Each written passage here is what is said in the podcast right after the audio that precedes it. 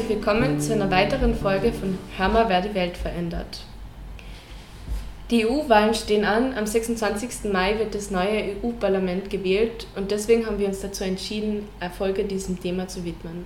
Heute ist die erste Folge, die wir ohne einen Interviewpartner aufnehmen. Hier am Tisch sind nur die Katja, die Laura und ich, die Anna. Uns ist es besonders wichtig, über dieses Thema zu sprechen, weil wir die Leute dazu animieren und aufzufordern wollen, ihre Stimme wahrzunehmen und am 26. Mai wählen zu gehen. Bei der letzten EU-Wahl 2014 war in der ganzen EU die Wahlbeteiligung nur bei knappen 43 Prozent.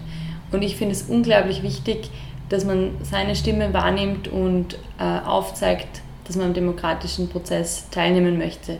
Weil es ist ganz egal, welches Thema dir im Herzen liegt. Egal, ob das jetzt der Umwelt- und Klimaschutz ist, ob das die Flüchtlingsdebatte ist oder ob das andere soziale Fragen sind.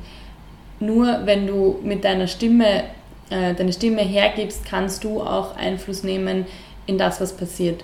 Und auch egal, ob das nationale oder EU-Fragen sind, es ist trotzdem wichtig, einfach zu zeigen, dass man mitreden will, was passiert. Ja, Katja, das stimmt auf jeden Fall. Und das Europäische Parlament ist außerdem das einzige Organ, das von uns EU-Bürgerinnen und Bürgern direkt gewählt werden kann.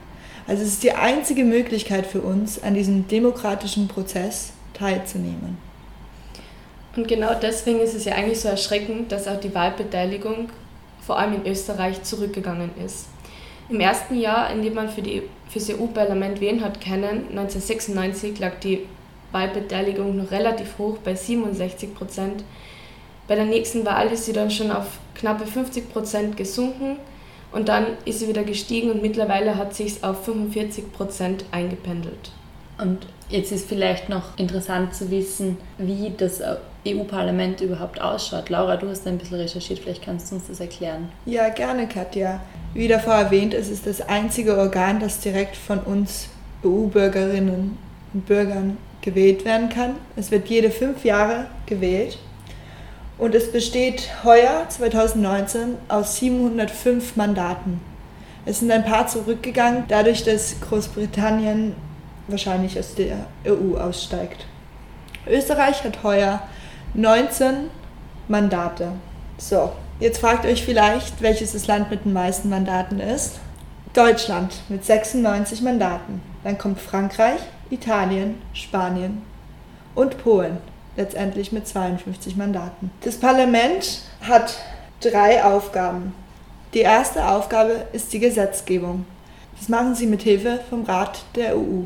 Das ist der Ministerrat, der besteht aus den Ministern der 28 EU-Ländern, beziehungsweise 27, wenn Großbritannien aus der EU aussteigt. Sie entscheiden über internationale Abkommen und prüfen die Aufgaben der Kommission. Damit komme ich auch schon zur zweiten Aufgabe. Sie sind das Aufsichtsorgan der EU. Sie machen die demokratische Kontrolle aller europäischen Organe, wählen den Präsidenten der Europäischen Kommission, bearbeiten Petitionen von EU-Bürgerinnen und Bürgern und letztendlich die dritte Aufgabe, sie machen den Haushalt der EU. In der EU gibt es 20 verschiedene Ausschüsse, die verschiedene Politikbereiche bearbeiten. Viermal im Monat gibt es Plenartagungen, wo die Vorschriften erlassen werden. Der, der jetzige Präsident der, des Europäischen Parlaments ist Antonio Tajani. Er ist Teil der konservativen Partei Forza Italia und hat als Aufgabe, das Parlament nach außen zu vertreten. Die derzeitigen Standorte von unserem Parlament sind in Straßburg, Frankreich, Brüssel, Belgien und Luxemburg. Und was gibt's oder welche Fraktionen gibt es da jetzt in der EU oder im EU-Parlament? Also im EU-Parlament haben wir acht verschiedene Fraktionen. Das könnte man in Österreich mit den Parteien vergleichen.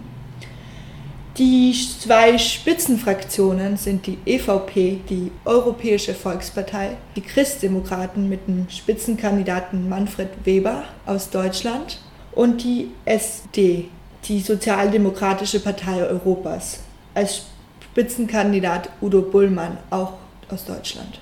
Danke, Laura, für diese tolle Erklärungen. Ähm, du hast jetzt auch noch die Europäische Kommission erwähnt. Da ist ja der Präsident, der Jean-Claude Juncker. Was macht die Kommission denn sonst noch so? Also die Kommission hat als Aufgabe, Gesetzvorschläge zu machen. Das ist das einzige Organ, das Gesetzvorschläge machen darf. Es ist so wichtig, weil es das einzige politische, also die einzige politische unabhängige Exekutive ist. Das bedeutet, die besteht aus keinen Politikern. Das sind EU-Bürgerinnen und Bürgern. Ähm, ja, der, es besteht aus 28 Mitgliedern, ein Mitglied pro europäisches Land, beziehungsweise 27, wenn das Vereinigte Königreich aussteigt, und hat den Sitz in Brüssel. Okay, und wie schaut es dann auf österreichischer Ebene aus? Weil in der EU haben wir die Fraktionen und in Österreich treten ja die einzelnen Parteien an. Welche Parteien sind heuer, die sich aufstellen lassen? Genau, also in Österreich gibt es heuer sieben Parteien, die man wählen kann. Da ist allen voran natürlich die ÖVP mit dabei, die Österreichische Volkspartei. Der Spitzenkandidat dafür ist der Ottmar Karas. Der war auch schon 2014 Spitzenkandidat und äh, sitzt auch schon seit längerem im EU-Parlament. Und die Listenzweite ist die Caroline Edstadler. Dann gibt es die SPÖ, die Sozialdemokratische Partei Österreichs. Hier haben wir als Spitzenkandidaten den Andreas Schieder. Der ist bei der letzten ähm, Bürgermeisterwahl in Wien auch angetreten und da gab es auch Diskussionen, ob er oder die Frau Randy Wagner die neuen Parteivorsitzenden der SPÖ stellen sollen. Ähm, als Listenzweite ist hier die Evelyn Regner und ich möchte auch noch die Julia Herr erwähnen, die ist die Vorsitzende der, Vorsitzende der Sozialistischen Jugend, die kennen vielleicht manche von euch ähm, und die ist auch auf der Liste mit dabei. Danach kommen wir zur FPÖ, die Freiheitliche Partei Österreichs. Hier ist der Spitzenkandidat der Harald Wilimski, der auch schon im EU-Parlament sitzt und bei der letzten Wahl dabei war.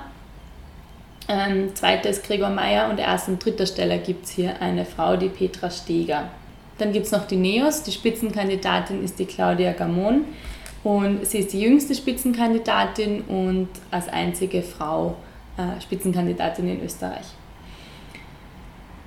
Für die Grüne tritt als Spitzenkandidat der Werner Kogler an, der auch schon seit längerem mit dabei ist im EU-Parlament und auch der Bundessprecher der Partei ist. Und als Mit- Spitzenkandidatin oder Listenzweite ist die Sarah Wiener, ähm, eine bekannte Fernsehköchin, mit dabei. Danach gibt es die Liste Ein Europa, die von der Liste jetzt im Parlament unterstützt wird, die ehemals die Liste Pilz war.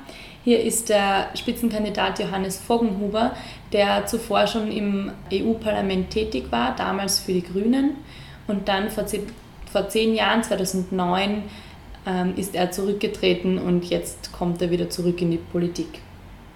Zum Schluss gibt es noch die KPÖ, KPÖ Plus mit der Spitzenkandidatin Katharina Anastasiou, eine gebürtige Griechin. Und das ist die einzige Nicht-Parlamentspartei, die antritt, beziehungsweise diese Partei ist von keiner Partei im österreichischen Parlament unterstützt. Deshalb ähm, ist sie auch bei einigen Diskussionen oftmals nicht dabei. Um ein Mandat der, im EU-Parlament bekommen zu können, braucht man mindestens 4% der Stimmen. Und die KPÖ ist schon mehrere Male angetreten und es, ähm, Prognosen zeigen auch, dass es wahrscheinlich sich für die nicht ausgehen wird, dieses, diese 4% zu bekommen. Ja, jetzt wissen wir, welche die Spitzenkandidaten der österreichischen Parteien sind. Nun aber, Anna, wie können wir denn überhaupt wählen? Ja, also wahlberechtigt in Österreich sind alle Bürgerinnen und Bürger ab 16 Jahren und wählen kann man im Wahllokal des Hauptwohnsitzes. Wenn man nicht die Möglichkeit hat, am Wahltag dorthin wählen zu gehen, kann man sich eine Wahlkarte beantragen lassen und online bzw. schriftlich ist das möglich bis zum Mittwoch, den 22. Mai. Wenn man es aber mündlich geht und die Wahlkarte persönlich abhört, geht es sogar bis zum Freitag am 24. Mai um 12 Uhr.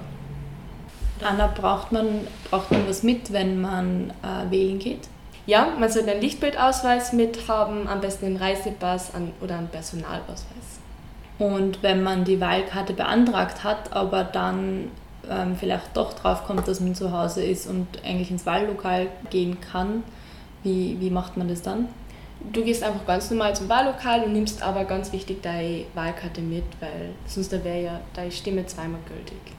Und das gilt übrigens auch im Ausland. Wenn man im Ausland ist, kann man mit der Wahlkarte in allen europäischen Ländern zu einem Wahlstandort gehen. Zur Wahl, zum Wahlvorgang selber. Es gilt das Prinzip der Vorzugsstimmen. Das heißt, man wählt eine Partei und man kann, man muss aber nicht eine Vorzugsstimme geben. Das heißt, unter dem Kreuzel für die Partei steht dann der Kastel und da kann man die, den Namen der Kandidatin oder dem Kandidaten, dem man seine Vorzugsstimme geben will, geben. Aber wichtig hierbei ist, dass es halt nur von der gleichen Partei ist, also man kann nicht eine Partei wählen und die Vorzugsstimme einer anderen Partei geben. Damit die Wahl gültig ist, ähm, muss entweder die, die Listennummer oder der Nachname der Person ähm, dort in das Kastel reingeschrieben werden, also damit diese Vorzugsstimme gültig ist, beziehungsweise damit der ganze Wahlstimmzettel äh, gültig ist, muss einfach ganz klar und eindeutig sein, welche Partei man wählen will. Das heißt, wie die Anna erwähnt hat, wenn man jetzt ein, für eine Partei abstimmt, aber den Namen einer anderen Partei eintragen würde, dann wäre der Wahlzettel ungültig weil nicht der klare Wille erkennbar ist, für welche Partei man abstimmen, seine Stimme abgeben möchte. Und keine Sorge, ihr müsst die Namen der Spitzenkandidaten und der Kandidatinnen nicht auswendig lernen. In der Wahlkabine befindet sich eine Liste mit den verschiedenen Namen und Nummern dazu. Und man kann diese Vorzugsstimme jedem Kandidaten oder jeder Kandidatin auf diese Liste geben, also ganz egal welcher Platz äh, diese Person, welchen Platz diese Person einnimmt. Jetzt hat unsere Folge hoffentlich bei euch die Motivation geweckt, ähm, dass ihr wählen geht. Aber vielleicht fragt ihr euch immer noch, wen ihr eigentlich wählen sollt. Das wissen wir selber auch noch nicht so genau, beziehungsweise ähm, möchten wir jetzt nicht anfangen, hier Parteiprogramme vorzustellen. Das ist ähm, einfach nicht das Ziel unseres Podcasts. Aber wir werden euch noch ein paar Tipps mit auf den Weg geben, wo ihr Informationen herbekommen könnt, wie ihr euch informieren könnt und dann schlussendlich wisst, für wen ihr eure Stimme abgeben sollt. Deswegen gibt es unzählige Wahlhelfer, wie zum Beispiel den Wahlswiper, die Wahlkabine.at oder den Wahlhelfer der Wiener Zeitung. Und die bieten jeweils einfach Fragen an und man kann sie selber beantworten und sagen, welche man für wichtiger empfindet.